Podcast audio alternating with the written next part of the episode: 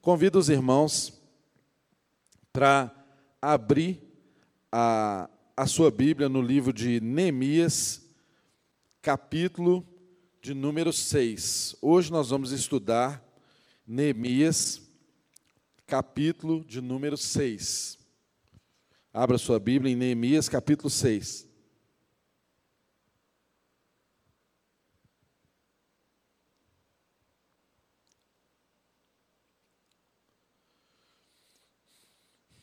E o texto então está escrito: Quando Sambalate, Tobias, Gesem, o árabe, e o restante de nossos inimigos souberam que eu havia reconstruído o muro e que não havia ficado nenhuma brecha, embora até então eu ainda não tivesse colocado as portas nos seus lugares, Sambalate e Gesem mandaram-me a seguinte mensagem: Venha, vamos nos encontrar num, num povoado na planície de Ono. Eles, contudo, estavam tramando fazer-me mal. Por isso, enviei-lhes mensageiro com a seguinte resposta: Estou executando um grande projeto e não posso descer. Por que parar a obra para ir encontrar-me com vocês? Eles me mandaram quatro vezes a mesma mensagem e todas as vezes lhes dei a mesma resposta. Verso 5. Então, na quinta vez, Sambalate mandou-me um dos seus homens de confiança com a mesma mensagem. Ele tinha na mão uma carta aberta em que estava escrito: Dizem entre as nações, e Gesem diz que é verdade, que você e os judeus estão tramando uma revolta e que por isso estão reconstruindo o muro. Além disso, conforme dizem, você está na iminência de se tornar rei deles e até nomeou profetas para fazer em Jerusalém a seguinte proclamação a respeito: há um rei em Judá. Ora, essa informação será levada ao rei. Por isso, vamos conversar. E eu lhe mandei esta resposta: Nada disso que você diz está acontecendo. É pura invenção sua. Estavam todos tentando intimidar-nos, pensando: eles serão enfraquecidos e não concluirão a obra. Eu, porém, Orei pedindo: fortalece agora as minhas mãos. Um dia, fui à casa de Semaías, filho de Delaías, neto de Meitabel, que estava trancado com portas adentro, trancado portas adentro. E ele disse: Vamos encontrar-nos na casa de Deus, no templo, a portas fechadas, pois estão querendo matá-lo. Eles virão esta noite. Todavia, eu lhes respondi: Acha que um homem como eu deveria fugir? Alguém como eu deveria entrar no templo para salvar a vida? Não, eu não irei.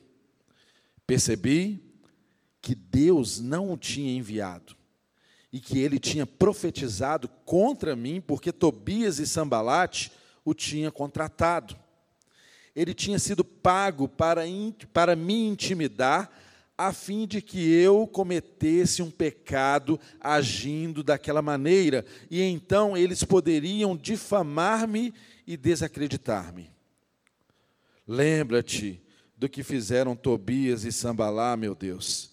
Lembra-te também da profetisa Noadia e do restante dos profetas que estão tentando me intimidar. Verso 15. O muro ficou pronto no 25 dia de Elu, em 52 dias. Quando todos os inimigos souberam disso, todas as nações vizinhas ficaram atemorizadas e com orgulho ferido, pois perceberam que essa obra havia sido executada com a ajuda de nosso Deus.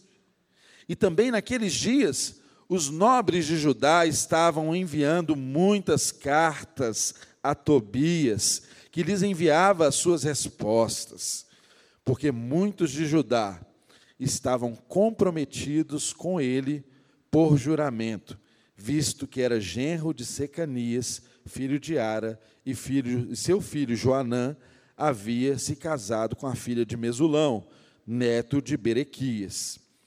Até ousavam elogiá-lo na minha presença e iam contar-lhe o que eu dizia. Tobias continuou a enviar-me cartas para me intimidar. Deus, nós estamos diante da tua palavra, Senhor. E bem sabemos e temos experimentado e podemos testificar dessa realidade, que a tua palavra é alimento para as nossas vidas. Ela sempre o foi, o é e sempre será. Nós nos alimentamos de ti, nós nos alimentamos da tua palavra, Deus. Por isso, nessa hora, nós pedimos ao Senhor que faça com que os princípios da tua palavra saltem aos nossos olhos Faça, Deus, com que a tua palavra encontre um lugar no íntimo do nosso ser, no nosso coração. E faça, Deus, derrotar os falsos ídolos, os falsos deuses que há em nós. E faça-nos compreender verdadeiramente qual é a tua vontade, qual é o teu propósito, qual é o teu plano.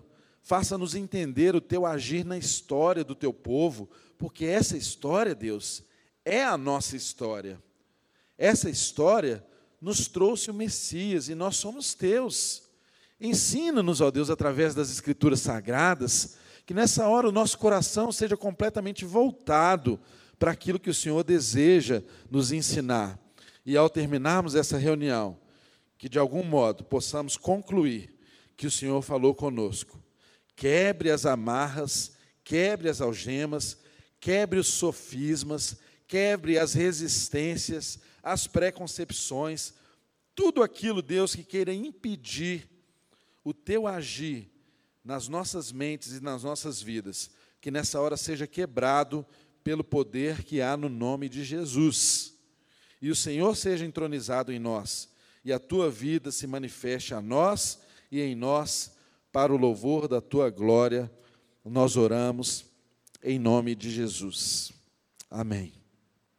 Amém. Aleluia, irmãos. Glória a Deus pela palavra dele. Porque pela palavra eu e você somos alimentados. Pela palavra eu e você podemos levantar e caminhar todos os dias. A palavra de fato deve ser o nosso sustento. E ao meditarmos aqui no livro de Neemias, tantas coisas maravilhosas eu e você temos aprendido tanto que Deus tem falado aos nossos corações através desse homem, dessa liderança inspirada por Deus, que pôde transformar a vida de um povo, e essa transformação da vida desse povo pôde restaurar uma nação.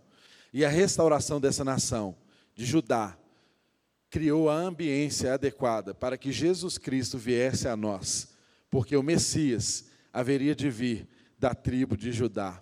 Talvez você pense assim: olha, o reino do norte poderia parecer muito mais forte, porque afinal de contas ficaram lá a maior parte das tribos. Eles foram destruídos, escravizados, e nós estudamos no processo histórico de Deus, Deus promovendo a restauração exatamente de Judá, de Jerusalém, que era o povo do qual viria a linhagem do nosso Senhor Jesus. Jesus é o leão da tribo de Judá. Ali estava a linhagem do Messias. Por isso, quero mais uma vez afirmar: o propósito de Deus é maior do que as nossas vidas. O propósito de Deus pôde permitir que das doze tribos muitas fossem sacrificadas de alguma forma, desterradas, não voltassem para os seus lugares, mas sobre a tribo de Judá, Deus conservou a sua aliança, o seu propósito e o estendeu a todo o seu povo, porque dali, de Belém de Judá, haveria de vir aquele que salvou as nossas vidas, aquele que havia de salvar o mundo, aquele que salva no dia de hoje. Você que ainda não tem essa percepção, Jesus salva no dia de hoje.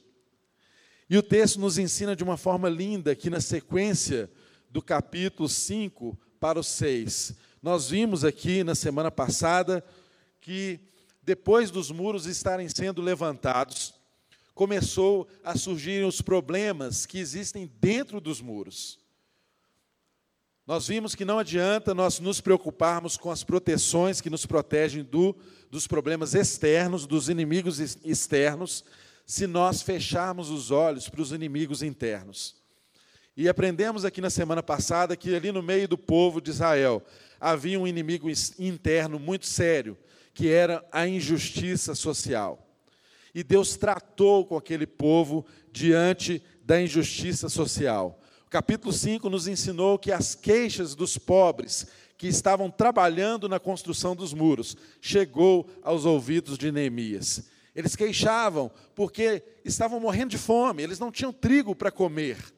E aí, ao não ter o alimento básico, eles precisavam penhorar suas propriedades para terem alimentos. Ao não terem condições de produzir, eles precisavam pagar impostos e precisavam pegar empréstimos para este fim. E ao não terem mais bens para serem penhorados, para serem dados em penhor, em garantia, os seus próprios filhos estavam sendo escravizados. Nada novo na história da humanidade, nem do Oriente Antigo. Mas o que nos estarrece e o que estarreceu a liderança de Neemias e aquele povo é que essa queixa se direcionava contra os seus próprios irmãos. Era dentro dos muros que esse problema estava acontecendo. Era dentro dos muros que um irmão estava escravizando o outro. Era dentro dos muros que um tirava vantagem sobre o outro, tornando o escravo e até mesmo os vendendo para as outras nações. E nós vimos ali um concerto que Deus promoveu no capítulo 5, que se deu de uma forma muito simples. Deus levantou Neemias, Neemias reuniu esses nobres que estavam produzindo essas injustiças, os confrontou, os fez devolver tudo aquilo que eles haviam tomado injustamente dos seus irmãos, fez libertar aqueles que estavam como escravos e fizeram ali o compromisso de fazer isso e, de fato, o fizeram. E então Neemias encerra o capítulo 5 nos mostrando que ele, como homem de Deus e por causa do temor do Senhor, foi um governador que abriu mão de privilégios, porque sabia que esses privilégios pesavam sobre o povo. Irmãos, é lindo nós percebemos que Deus age na história, na vida do seu povo, levanta homens que são tementes a Ele e que não se importam com a impopularidade das suas decisões, se elas o forem para a glória de Deus. E Neemias foi esse tipo de homem. Neemias exerceu esse tipo de liderança e por isso ele influenciou a sua geração. E nós então estamos agora aqui diante do capítulo de número 6, cujo título da mensagem é Superando as Intimidações. E nós vamos aprender aqui de uma forma tremenda como que o inimigo continua agindo diante do propósito de Deus que está se cumprindo na vida do seu povo. E assim o é na minha vida e na sua vida. As intimidações, meus irmãos, elas sempre têm uma base circunstancial, elas sempre têm uma situação fática que justificam, que justifica aquelas intimidações. E nós percebemos isso de uma forma muito clara ao lermos o texto, porque o texto diz assim: quando, ele começa com essa expressão que remonta a um tempo específico, quando? Quando Sambalate, Tobias e Gesem, o árabe, e o restante dos nossos inimigos souberam que eu havia reconstruído o muro e que não havia ficado brecha nenhuma, embora até então eu não havia eu não tivesse colocado as portas nos lugares, Sambalá e Gesem mandaram-me um mensageiro. Venha, vamos nos encontrar num dos povoados da planície de Ono. Então percebam, meus irmãos, que o inimigo das nossas vidas, ele estabelece as suas estratégias a partir de uma base circunstancial. Há muitas situações na vida do cristão, do crente,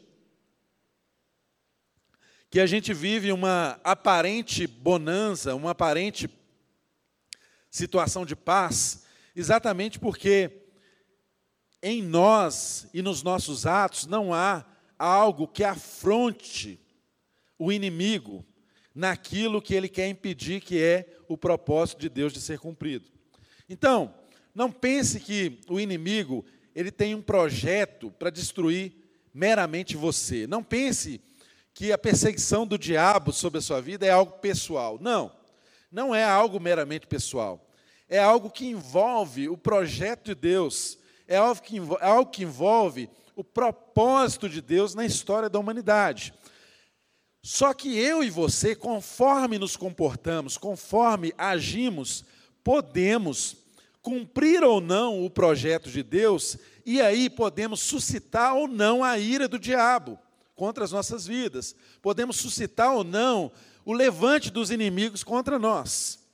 Então, às vezes, momentos aparentemente de paz também revelam exatamente o fato de nós não estarmos em uma circunstância de clara afronta ao inimigo ao nos portarmos firmes, convictos, dentro do propósito de Deus para as nossas vidas. E o que o texto nos mostra aqui é exatamente que havia uma circunstância fática que embasou as tentativas estratégicas do inimigo de intimidar o povo de Deus. Não era nada pessoal es, especificamente com Neemias, mas era algo que dizia respeito a uma obra de construção de muros de proteção que restauraria e ressignificaria toda uma nação que seria o berço do Salvador da humanidade.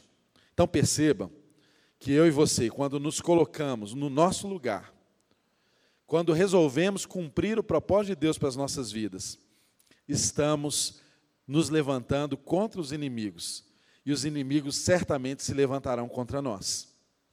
É assim, meus irmãos, é assim na sua vida com as coisas que você tenta consertar. Você já percebeu que quando você toma algumas decisões na sua vida, você fala assim: olha, eu vou aplicar isso à minha vida, eu vou seguir o propósito de Deus, eu vou criar proteções, muros de proteções na minha vida, nessa e nessa área que estavam erradas, que Deus me convenceu que eu preciso mudar. Ah, eu vou agir dessa forma. Ah, eu furtava, eu não vou furtar mais. Ah, eu sonegava, eu não vou sonegar mais. Ah, eu tinha alianças erradas, eu não terei mais alianças erradas. Quando você toma essas decisões, firma os seus pés nessas decisões, porque você sabe que elas agradam a Deus. Aí o que começa a acontecer? Um monte de situações que vão buscar intimidá-lo, que vão buscar tirá-lo exatamente do lugar onde Deus deseja que você esteja. Essa não é uma palavra que ficou perdida no seu tempo histórico.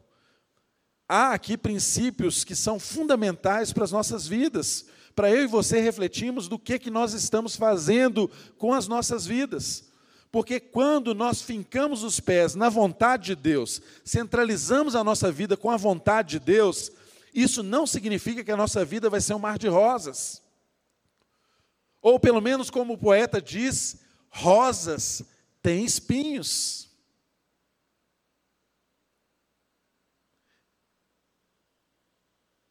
O reino de Deus não é uma promessa mágica, o reino de Deus não é um conto de fadas. O reino de Deus não é uma história que te contaram para resolver os seus problemas, mas é um reino que nós conhecemos o seu fim de antemão. E nós sabemos que o bem triunfa sobre o mal, que a obra de Cristo será completa. E o mais precioso diz: eu e você não tínhamos nada de especial para fazermos parte disso, mas Ele escolheu, por sua graça, nos colocar dentro dos seus planos, dentro do seu propósito. Então, irmãos, o que, que nós percebemos aqui é que o inimigo, diante de posições que nós tomamos, assim como Neemias e aquele povo tomou posições, o inimigo ficou furioso e quis se levantar contra aquele povo. Só que eu e você não podemos jamais imaginar que o inimigo de nossas vidas tem apenas uma arma de intimidação, ele tem um arsenal de armas. Não subestime a capacidade do nosso inimigo de articular e de usar circunstâncias, pessoas, tudo que está ao nosso redor para nos intimidar e de nos colocar fora da vontade de Deus. Não subestime. Não podemos subestimar as armas que Satanás usa. E o texto nos mostra, ao longo desse texto, nós aprendemos isso de uma forma muito clara. Porque o primeiro ponto aqui, o verso 2, diz que quando eles ficaram sabendo que os muros haviam sido levantados e as brechas foram reparadas, o que, que eles fizeram? Bom, aquilo que antes eles tinham dito, ah, esse muro que vocês vão construir, uma raposa vai derrubar esse muro. Lembram nos capítulos anteriores que nós lemos e estudamos aqui? As intimidações. Esses mesmos caras que disseram que uma raposa seria capaz de destruir esses muros. Agora, quando eles veem que os muros foram levantados, que as brechas foram reparadas, ou seja, a proteção sobre aquele povo tinha sido levantada, aquele povo estava seguindo a vontade e o propósito de Deus, eles então viram e fazem o quê? Sambalá e Gesem mandaram a seguinte mensagem, verso 2: Venha, vamos nos encontrar num dos povoados da planície de Ono. Irmãos, às vezes a estratégia do inimigo, em determinados momentos da nossa vida, quando você se colocou no lugar certo, se alinhou, está construindo aquilo que Deus te chamou para construir. Às vezes a estratégia deles vai ser de, se uma vez que não conseguiram te intimidar com as ameaças, não fizeram a sua obra parar diante daquilo que Deus tem para você, agora eles vão te chamar para sentar e conversar com eles. Vão te chamar para um bate-papo Vão te chamar para uma conversa boa. Ah, vem aqui para a planície de Ono. Essa planície ficava a mais ou menos 30 quilômetros de Jerusalém. Eles estavam querendo tirar Neemias do foco dele, porque o texto diz que a obra não estava completamente concluída ainda. Ele havia levantado os muros, reparado as brechas, mas os portões ainda não estavam no lugar. Então pense bem: e preste atenção na sua vida. O inimigo, às vezes, quando ele não pode te destruir, ele quer, aparentemente, te chamar para uma aliança. Ele começa a te considerar de uma forma que talvez nunca te considerou. Talvez ele vai te visitar ou te convidar para uma visita. Talvez ele vai te convidar para um happy hour. Vai te chamar para uma festa. Vai tentar se aproximar de você. Mas Neemias tinha discernimento espiritual da situação. E o texto continua nos ensinando o seguinte, verso de número 3. Aliás, verso de número 2, parte final. Depois que ele diz assim: Venha, vamos nos encontrar num dos povoados da planície de Ono. Neemias diz, narrando aqui a história, ele diz o seguinte: Eles, contudo, estavam tramando fazer-me mal. Eles estavam tramando fazer-me mal. Por isso enviei-lhes mensageiro com esta resposta: Estou executando um grande projeto e não posso descer. Por que parar a obra para encontrar-me com vocês? Irmãos, talvez eu e você estamos em grandes projetos estamos sendo atacados por intimidações do inimigo, e talvez o inimigo tenha nos levado de uma forma sutil a nos distrairmos diante do propósito que Deus tem para nós, naquilo que Ele está edificando em nossas vidas e através das nossas vidas. Há circunstâncias da vida que nós precisamos prestar muita atenção. A resposta de Neemias, nesse caso, nos dá lindos, preciosos ensinamentos. Ele diz para eles assim: ele manda o recado e diz o seguinte: Estou executando um grande projeto, não posso descer. Eu não sei qual situação que você vive no seu dia a dia, no seu trabalho, na sua casa. Às vezes, circunstâncias há que desafiam o projeto de Deus na sua vida em tantas variadas áreas. Às vezes, é aquela mulher ou aquele homem que recebe sucessivas cantadas no seu local de trabalho, para o seu colega de trabalho. Talvez a mulher que recebe do seu colega de trabalho elogios que o seu marido nunca fez.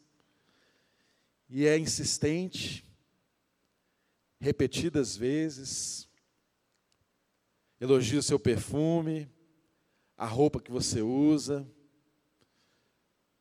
o seu sorriso, a sua forma de se comportar.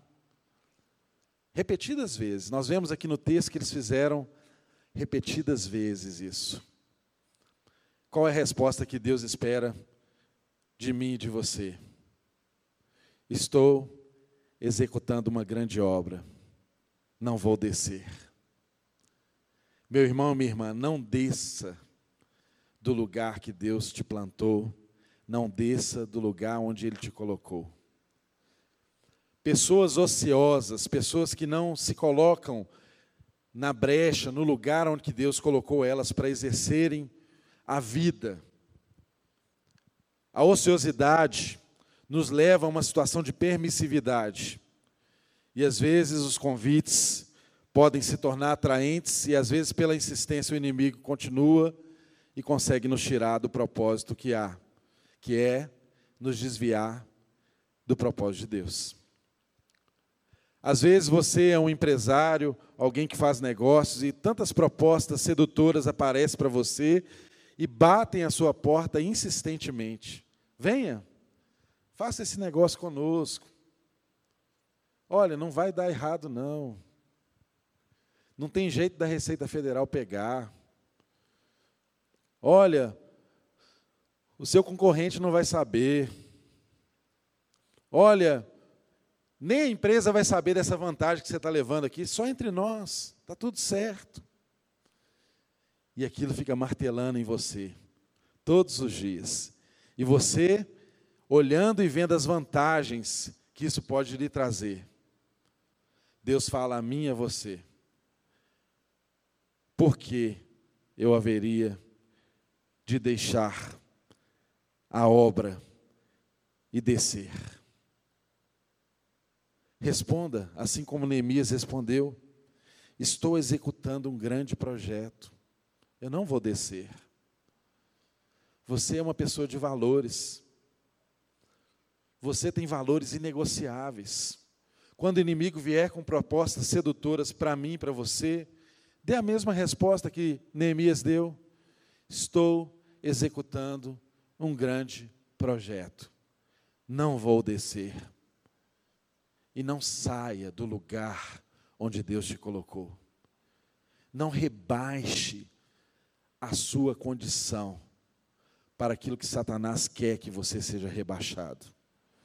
O problema é que muitas vezes Satanás ele tem o poder de pintar o mal com beleza sedutora. Ele não aparece com tridente, com rabinho, com chifres para nós. Ele, é pra, ele aparece exatamente com propostas sedutoras com propostas que têm cara de coisa boa, de que não vai fazer mal. Responda sempre assim como Neemias respondeu: Estou executando um grande projeto. Eu não vou descer. Não desça, meu irmão, do lugar que Deus te colocou. Sabe qual é o lugar que você e eu estamos? Nós estamos assentados com Cristo Jesus nas regiões celestiais. Um Cristo veio a essa terra e morreu por mim, por você, e nos colocou nos lugares celestiais assentados com Ele. Eu e você temos uma posição que nós não podemos abrir mão. Não desça. Lembre-se, você está executando uma grande obra. Não dê ouvidos às propostas do inimigo, aquilo que o diabo sopra nos seus ouvidos, talvez através de pessoas. O texto diz no verso 4 que eles me mandaram quatro vezes a mesma mensagem e todas as vezes lhe dei a mesma resposta. Quatro vezes mandaram a mesma mensagem. O inimigo, além de estratégico, ele é insistente, ele não desiste de destruir as nossas vidas. E destruir as nossas vidas significa o quê? Nos tirar do propósito de Deus. Destruir as nossas vidas nesse sentido não é nada pessoal, é algo que quer fazer a obra de Deus ser parada, é algo que quer fazer com que o propósito maior de Deus não seja cumprido. Quando eu e você cedemos a esse tipo de, tentação, não é a nossa vida pessoal que está sendo afetada. Um marido, uma esposa que trai, está afetando a sua família.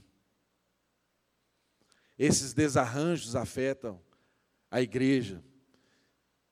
Isso afeta o testemunho público da igreja na terra. Isso afeta a obra de Deus. Um homem de Deus que faz negócios ilegais, ele não está afetando a vida dele particular.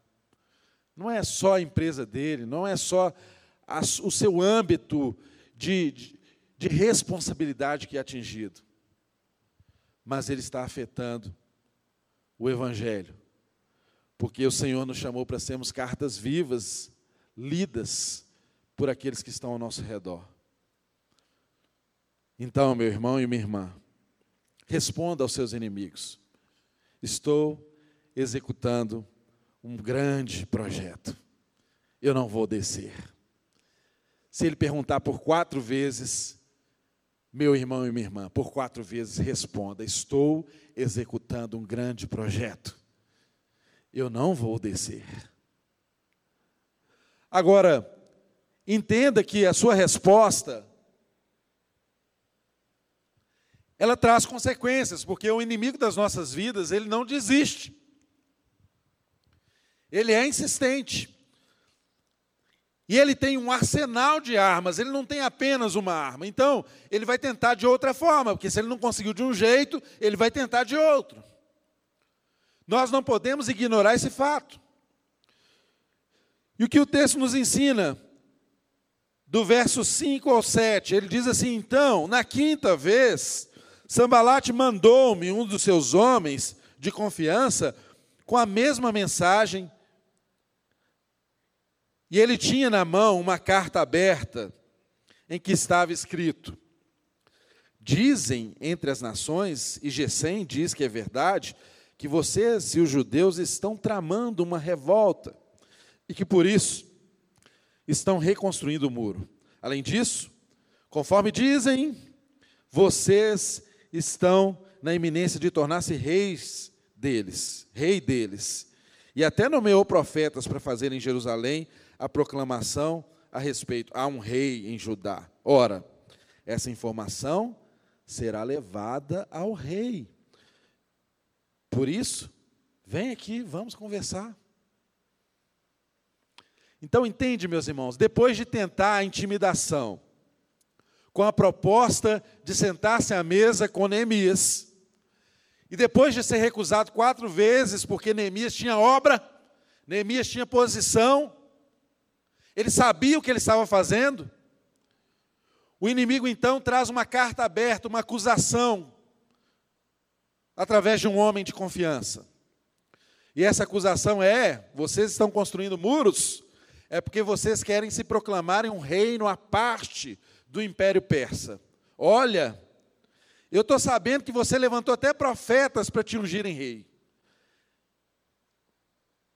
O imperador vai saber disso. Não quer vir aqui conversar comigo, não? É melhor você vir. Eu sei por que, que você está fazendo essa obra. O inimigo, ao não conseguir êxito na primeira arma, na primeira tentativa do diálogo, da aliança, da boa conversa, ele vem aqui com uma insinuação, com uma carta aberta. Naquela ocasião, cartas abertas eram conduzidas e podiam ser lidas por qualquer pessoa. Mas hoje, o que, que são cartas abertas? Às vezes são as redes sociais, não é mesmo? A gente começa a publicar aquilo que a gente quer expor publicamente às pessoas. E às vezes é essa arma que o inimigo usa. As redes sociais se tornaram cartas abertas e às vezes instrumentos de intimidação contra a minha vida e contra a sua vida. Percebam que o texto fala de uma forma muito clara que o inimigo não descansou. Ele queria que Neemias se demovesse do propósito que Deus havia derramado sobre a vida dele. Que ele desistisse da construção, de erguer os muros, de fazer aquela cidade resgatar a sua dignidade, de fazer aquele povo ser digno diante de Deus novamente. Ele não descansa. Mas nós aprendemos aqui com a resposta de Neemias. No verso 8 ele diz: Nada do que você diz está acontecendo, é pura invenção sua. E no verso 9 está escrito: Estavam todos tentando intimidar-nos, pensando, eles serão enfraquecidos e não concluirão a obra. Então pense bem, irmãos. O intento do inimigo não era meramente para alcançar a vida de Neemias. O intento do inimigo era, enfraquecendo, intimidando Neemias, fazer com que a obra não fosse concluída. Não se esqueça disso. A obra de Deus é mais importante que a sua vida. O propósito de Deus é maior do que a sua vida.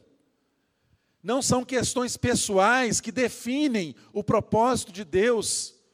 Nós é que nos alinhamos e nos realinhamos todos os dias àquilo que Deus está fazendo. Quando você toma uma atitude, você tem que perguntar primeiro a Deus se aquilo é a vontade dele e não a sua.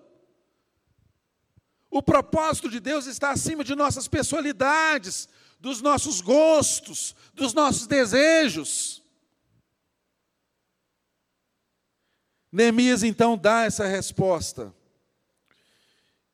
E o texto nos mostra de uma, de uma forma muito clara que Neemias também era um homem de oração.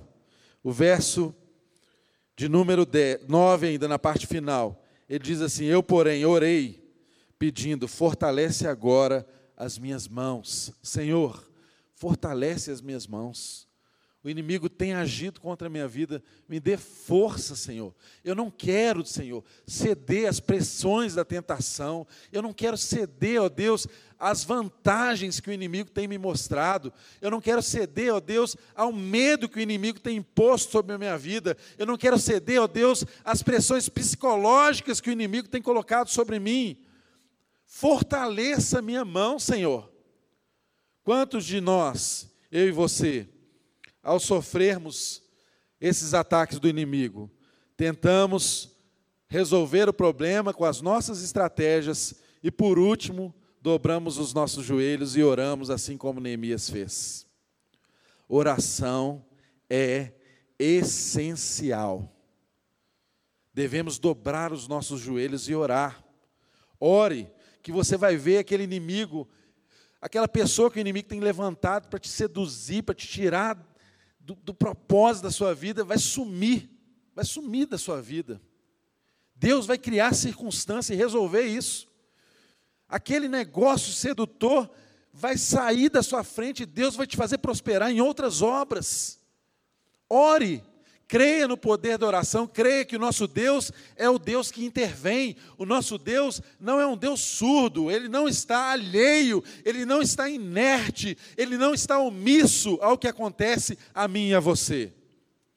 Mas isso depende de eu e você estarmos firmes no propósito dele e não no propósito nosso.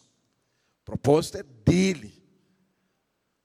A construção do muro é para a glória dele.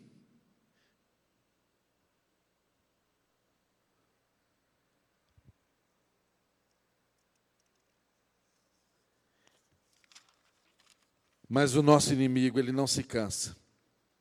E o texto continua nos ensinando aqui de uma forma preciosa. Ele nos ensina aqui, relatando o que estava acontecendo ali naquela circunstância.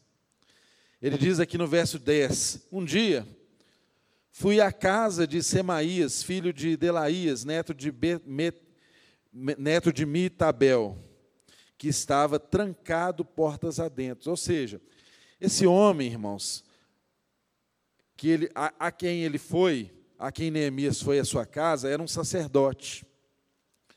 Ele estava trancado, ele simulou estar trancado e com medo de sair de casa, com portas fechadas. Neemias teve notícia disso e foi até ele. E ele disse, verso de número 10: Vamos encontrar-nos na casa de Deus, no templo, a portas fechadas, pois estão querendo matá-lo. Eles virão esta noite. É tão interessante quando Satanás quer fazer uso das suas estratégias para tirar o seu povo do propósito de Deus, ele, ele não tem limites no seu agir. E o que, que nós assistimos aqui a partir do verso de número 10? O que antes era uma estratégia de intimidação, de insinuação, de uma chamada para um acordo de paz. Agora, o que que entra a serviço dos propósitos de Satanás? A religião ele conseguiu trazer para si o próprio sacerdote. É triste, irmãos, quando nós percebemos que a religião se presta a esse tipo de coisa. O texto nos revela aqui que esse sacerdote foi usado pelos inimigos para tentar tirar Neemias do propósito da vida dele. E como que isso aconteceu? Ele chamou Neemias e falou assim: Olha, eles virão essa noite mesmo para te matar. O único lugar seguro que existe para os inimigos não matarem, não tirar a sua vida, é se você estiver no centro, no meio do templo. Leia esse meio do templo aqui como Santo dos Santos, o lugar onde ninguém podia entrar. Lá o inimigo não vai te alcançar. Então percebam, irmãos, que a religião, o líder religioso se prestou a oferecer uma solução para Neemias, e às vezes as soluções que Satanás traz através dos inimigos da nossa vida, levantando pessoas, circunstância contra nós, são, são soluções que nos colocam sob pressão. Que fala para mim, para você, olha, tem que ser agora, decida agora, porque senão você vai morrer, vão te matar. Essa noite mesmo virão contra você. Mas eu tenho a solução para você, para guardar a sua vida, homem de Deus. Vem para o templo. Fique no lugar mais escondido do templo, lá eles não vão te tocar.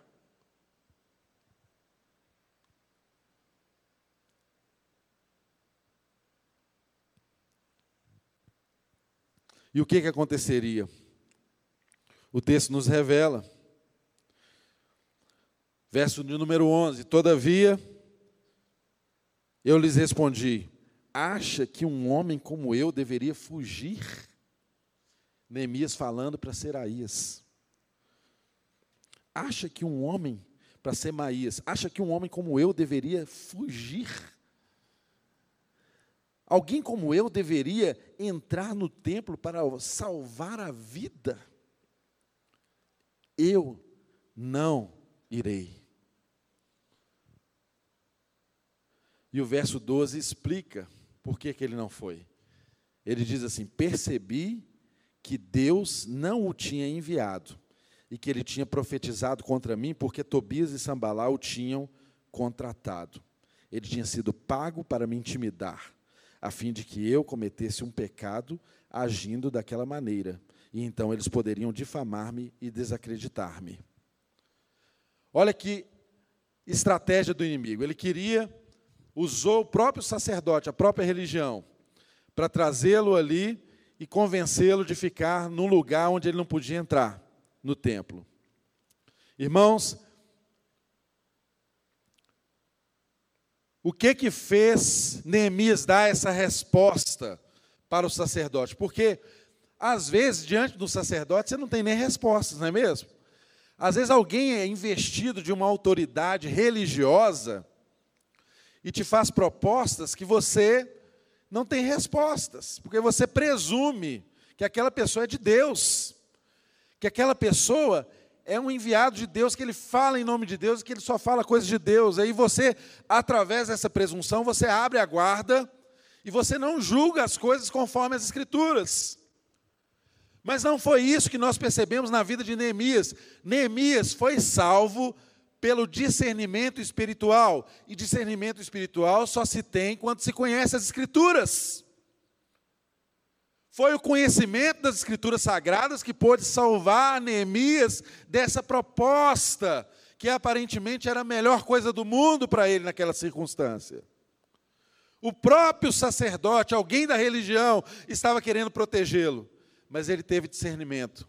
Qual discernimento foi esse? Que eu e você sempre devemos ter na vida. Nenhuma profecia pode ir contra o que a palavra de Deus nos ensina. Qualquer homem que se levantar como profeta, não importa a sua reputação, não importa o seu cargo, não importa se ele é um sacerdote, se ele é o sumo sacerdote, se ele falar contra as Escrituras, eu e você não devemos obedecê-lo, eu e você não devemos segui-lo, eu e você não devemos dar ouvidos a esse homem, porque Satanás usa também a religião para cumprir os seus propósitos e desviar os filhos de Deus daquilo que é a obra de Deus na vida deles. Mas Neemias só conseguiu discernir isso porque ele conhecia as Escrituras. Só porque ele sabia que lá em Números 18, 7 está escrito que as pessoas comuns não poderiam entrar no templo porque poderiam profaná-lo. Só os sacerdotes poderiam entrar no templo e o sumo sacerdote no Santo dos Santos. Neemias teve o discernimento espiritual que, se ele acatasse aquela proposta, aquilo não seria salvação da vida dele, seria a morte. Aquilo não seria um álibi, aquilo seria uma condenação sobre ele. Eu e você temos que ter esse mesmo discernimento na vida. Quantas pessoas nos propõem coisas que vão contra os princípios da palavra de Deus e nós não fazemos juízo porque não conhecemos as Escrituras. Homens erram, sacerdotes erram, líderes erram. E as Escrituras estão nos ensinando aqui de uma forma muito clara que há homens maus, que às vezes estão vestidos de vestes sacerdotais, que nos levam ao engano, porque presumimos que aquilo não pode nos enganar, porque é de Deus. O texto nos ensina claramente isso. Mas Neemias sabia que quando o rei Uzias entrou no templo para queimar incenso, ele saiu leproso. Está escrito lá em 2 Crônicas 26, do verso 16 ao verso 27 ali não era o lugar dele. Se Deus havia de dar livramento para ele, o livramento nunca, na minha vida e na sua vida, nunca vai quebrar a palavra de Deus. Nunca que a resposta de Deus para o nosso livramento será algo contra a palavra de Deus. A palavra de Deus é o carro-chefe das nossas vidas. Ouça isso, independente se isso nos é proposto por um sacerdote. Sabe o que, ia acontecer? Se ele entrasse ali, minimamente, ainda que ele não fosse fulminado no Santo dos Santos, ele estaria cometendo um crime e a sua reputação estaria sendo julgada na lata de lixo. Na lata de lixo.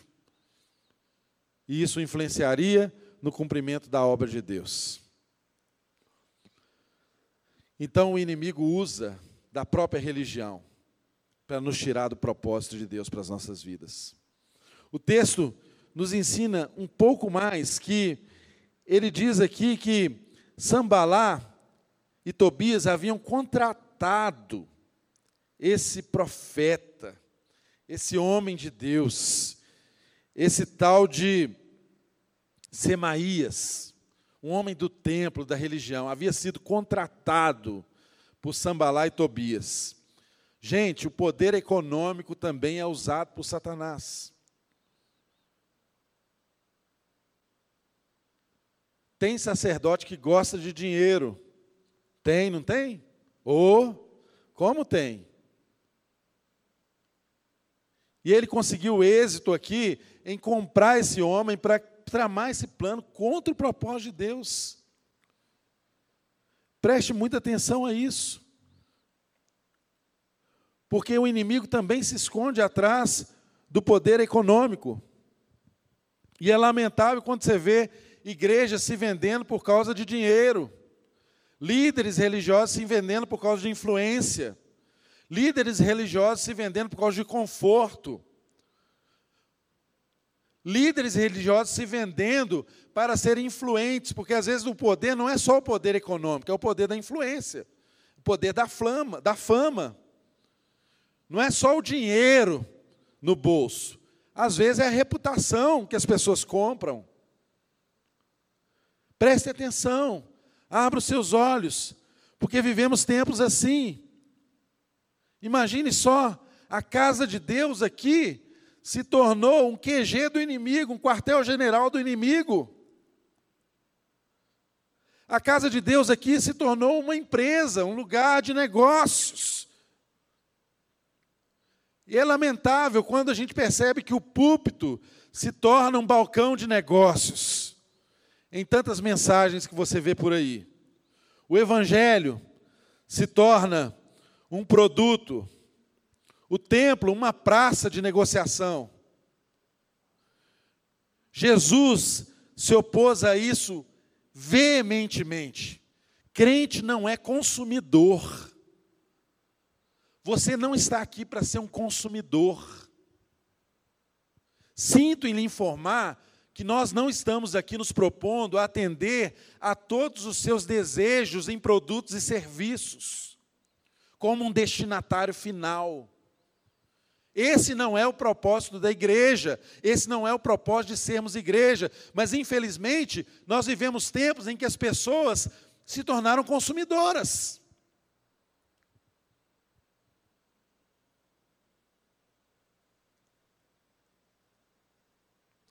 E o consumidor, ele pensa, onde que eu vou investir? Onde que eu tenho melhor relação custo-benefício? O que, que me traz mais vantagem? Aqui, acolá. O que, que eu faço? Porque essa é a mentalidade do consumidor. Eu até anotei aqui o que, que é o consumidor. Nós temos no nosso país, aqui no Brasil, um código de proteção e defesa do consumidor. Se você não conhece, depois você leia o Código de Proteção e Defesa do Consumidor, porque lá tem muitos princípios de cidadania, e inclusive o conceito de consumidor no Código de Defesa do Consumidor nos auxilia nós pensarmos e refletirmos aqui sobre a nossa condição com a igreja hoje. Lá no artigo 2 do Código de Defesa do Consumidor está escrito a definição de consumidor. Consumidor é toda pessoa física ou jurídica que adquire ou utiliza um produto ou serviço como destinatário final. Toda pessoa física ou jurídica que adquire ou utiliza um produto ou um serviço como um destinatário final. E o que, que nós vemos nos dias de hoje? O Evangelho, para muitos, virou um produto. E a igreja, para muitos, virou uma grande prestadora de serviço. Então você vai na igreja, se você não gostou do serviço, você procura um outro para te fornecer um serviço melhor. Por quê? Porque eu e você nos enganamos se nós pensamos que consumidor, que evangelho é um produto e que somos consumidores apenas quando nos rendemos aos, aos encantos da teologia da prosperidade, que aquela é descarada que fala assim: olha, faça essa campanha para você melhorar de vida, para você ficar rico, muito bem financeiramente, porque você é um filho do, do rei, o dono do ouro e da prata. Enfim, tudo bem. Isso aí é a forma mais escancarada. Está errado. Mas só que há um jeito de ser consumidor que não é tão escancarado assim, é mais sofisticado, é mais disfarçado que é quando eu e você consumimos o serviço.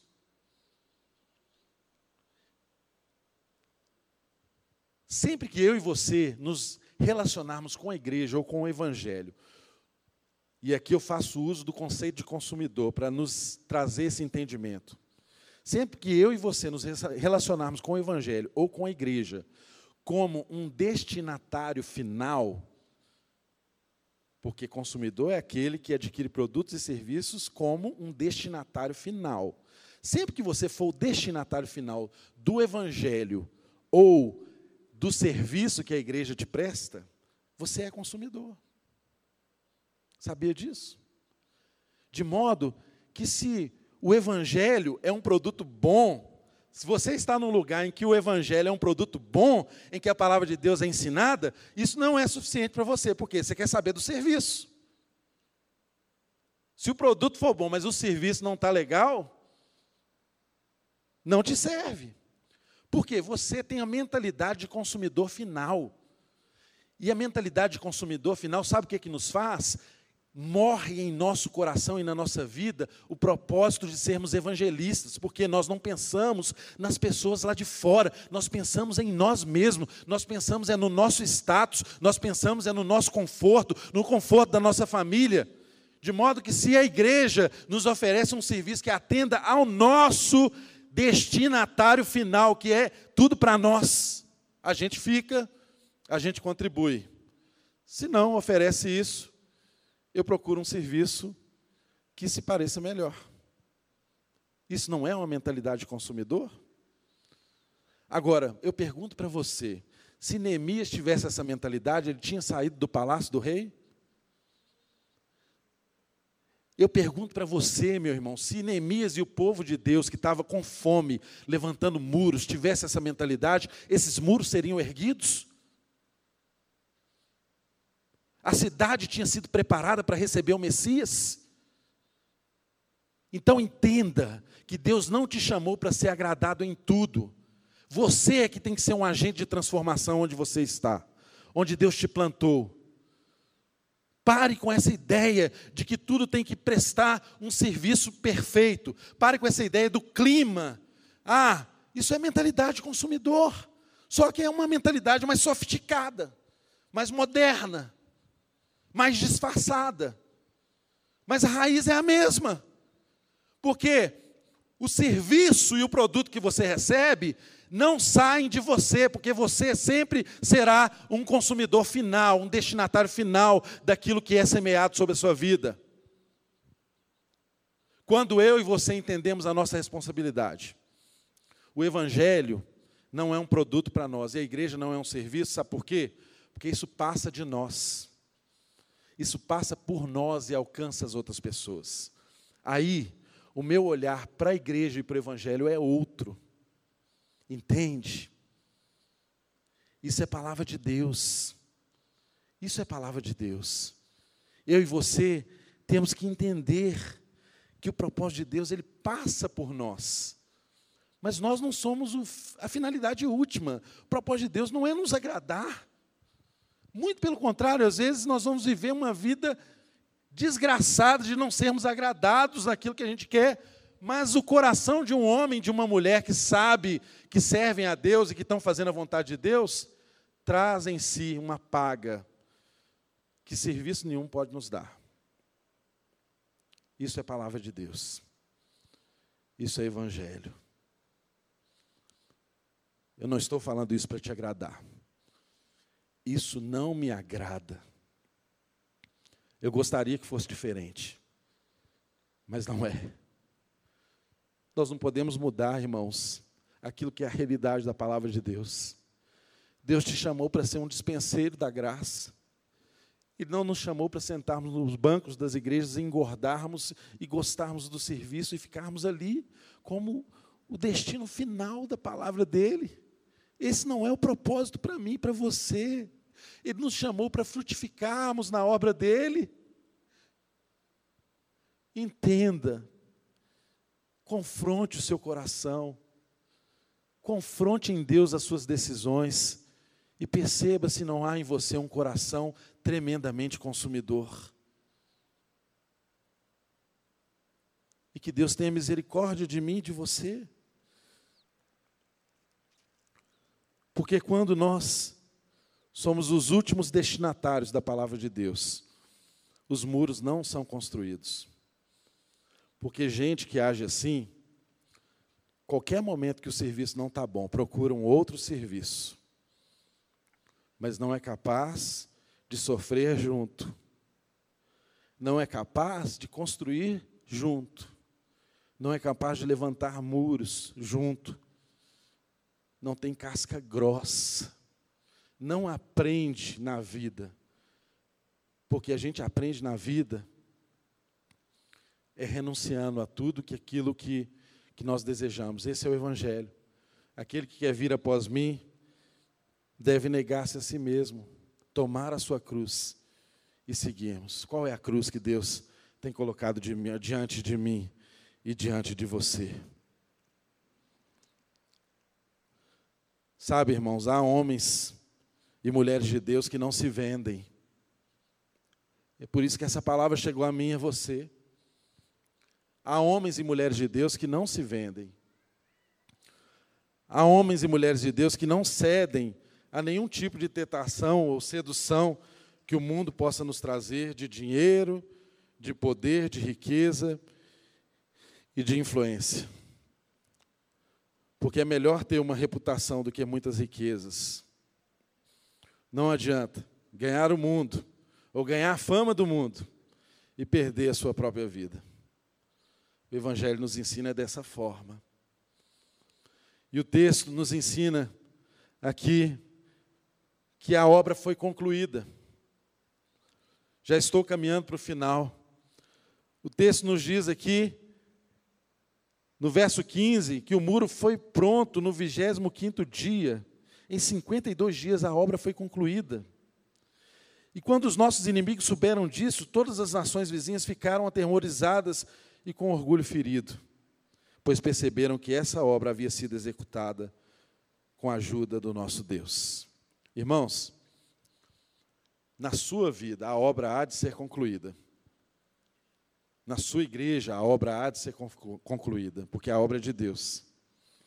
E quando isso acontecer, todo inimigo que se levantou vai ficar extremamente constrangido e vai ficar atemorizado e com orgulho ferido, porque foi a boa mão do Senhor que fez isso. Só a boa mão do Senhor pode fazer isso. Neemias é um homem humilde.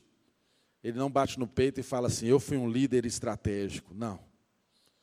Ele fala: Foi a boa mão do Senhor que fez isso. Ele viu isso. E o que ele viu lá atrás, porque quando ele começou, ele viu os muros prontos. O que ele viu lá atrás, agora os seus inimigos estavam vendo e reconhecendo que foi Deus, só Deus poderia ter feito aquilo. E o texto nos ensina mais. Naqueles dias, os nobres de Judá estavam enviando muitas cartas a Tobias, que lhes enviava as suas respostas. Então percebam, irmãos, havia ali no meio deles homens que se portavam como traidores. Percebam que os nobres que enviavam cartas a Tobias, que era um inimigo do povo de Deus, eram os mesmos nobres que lá no capítulo 6 devolveram aquilo que eles tomaram do pobre, do oprimido, do escravo. Lá eles fizeram um compromisso de devolver tudo. Mas aquele compromisso, firmado, assinado, foi cumprido, não chegou ao coração desses homens. Eles estavam com Neemias A atravessado. E aqui começaram então a fazer isso. Eles trocavam cartas com Tobias. E o texto nos mostra que a deslealdade era tanta que eles estavam juntos com Neemias, mas a motivação pura do coração deles não era ajudar Neemias. Eles trocavam informações com Tobias. Tudo que Neemias planejava estrategicamente, Tobias ficava sabendo. Não sou eu que estou dizendo isso, é o texto. O texto bíblico diz. Verso de número 17: Também naqueles dias os nobres de Judá estavam enviando muitas cartas a Tobias, que lhes enviava suas respostas, ou seja, eles mandavam carta para Tobias, Tobias mandava carta para eles, havia uma comunicação constante entre os nobres de Judá e o inimigo. E continua dizendo assim: porque muitos de Judá estavam comprometidos com ele por juramento, visto que era genro de Secanias, filho de Ara, filho de Joanã, e havia se casado com a filha de Mesulão, neto de Berequias. Havia vários arranjos de casamentos, proximidades de relação que faziam com que essas informações passassem de um para o outro e fossem trocadas o tempo inteiro. E o texto continua nos dizendo aqui para finalizar que, verso de número 19: até ousavam elogiá-lo na minha presença e iam contar-lhe o que eu dizia. Imagina a situação, Neemias está ali dando um duro para reconstruir os muros, para colocar os portões no lugar, para lidar com as, as diferenças sociais que havia no meio daquele povo, para lidar com o problema da fome, da proteção que eles precisavam, terminando aquela obra, dando um duro. Todos trabalharam, irmãos, todos colocaram a mão na massa. Neemias está ali trabalhando na obra, e tem alguns nobres passando ali por ele e contando os grandes feitos de Tobias, elogiando Tobias e se esquecendo da obra que estava ali diante deles. O texto está dizendo: até ousavam elogiá-lo na minha presença e iam contar-lhe tudo o que eu dizia. Cada pedra que era colocada no muro, aqueles homens estavam ali perto só para ir lá no Tobias e incitar o ódio e levantar todos aqueles que estavam sendo, no final das contas, todos usados por Satanás para impedir que Deus cumprisse o seu propósito na vida do seu povo. Isso é palavra de Deus. Eu e você não estamos isentos disso. E o texto encerra dizendo que Tobias continuou a enviar-me cartas para me intimidar. Então entenda, o inimigo das nossas vidas nunca vai desistir. Mesmo quando ele vê os muros levantados, ele não vai desistir. Ele vai continuar buscando uma nova estratégia de intimidação. Agora, eu e você pensamos, podemos pensar, assim como Neemias, em qual resposta que nós damos a tudo isso. Isso é o que importa. Neemias, ele usou de algumas armas para vencer as armas do inimigo. Quais armas que eu e você podemos usar, assim como Neemias, para vencermos os inimigos que se levantarem, ou o inimigo de nossas vidas, ou o inimigo do propósito de Deus? Neemias usou de coragem a arma da coragem. Nós precisamos ser corajosos. O verso de número 11 diz: Um homem como eu deveria fugir. Neemias disse para o sacerdote: Um homem como eu fugiria. Gente, só um homem de coragem podia falar isso. Neemias foi corajoso. Eu e você precisamos ter coragem diante daquilo que Deus coloca diante de nós. Outra arma que Neemias usou foi a arma da sabedoria. Quando houve aquela proposta dele entrar no templo, ele respondeu para o sacerdote: Olha, alguém como eu deveria entrar no templo? Então ele tinha um conhecimento de que ele não deveria estar naquele lugar, ele sabia onde que ele deveria fincar os pés dele, onde que ele deveria trabalhar. Outra arma que Neemias usou contra os inimigos foi o discernimento espiritual, o conhecimento da palavra de Deus o fez ser salvo no verso 12, quando ele discerniu que ele estava profetizando era contra ele ao chamá-lo para entrar no templo. Conhecer as escrituras é o que salva as nossas vidas, meus irmãos. Conhecer as escrituras é que nos dá discernimento diante da nuvem de coisas que tem ao nosso redor. que nós não conseguimos discernir tão, com tanta clareza. O verso 13 nos mostra que Neemias usou de uma outra arma, da sua integridade pessoal. Não cedeu ao pecado em forma alguma. Ele não desceu abandonando a obra para conversar com eles, e ele também não entrou no templo. Neemias tem uma outra arma importante, a oração. Verso 14, ele coloca diante de Deus os seus adversários.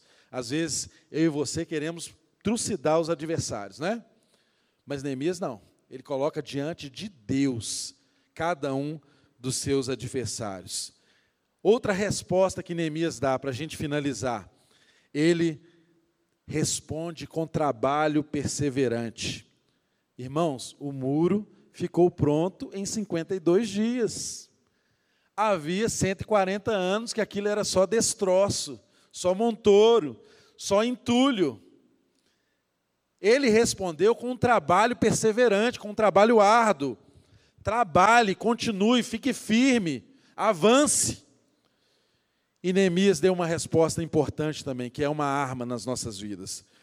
Ele sempre glorificou a Deus. Ele foi humilde.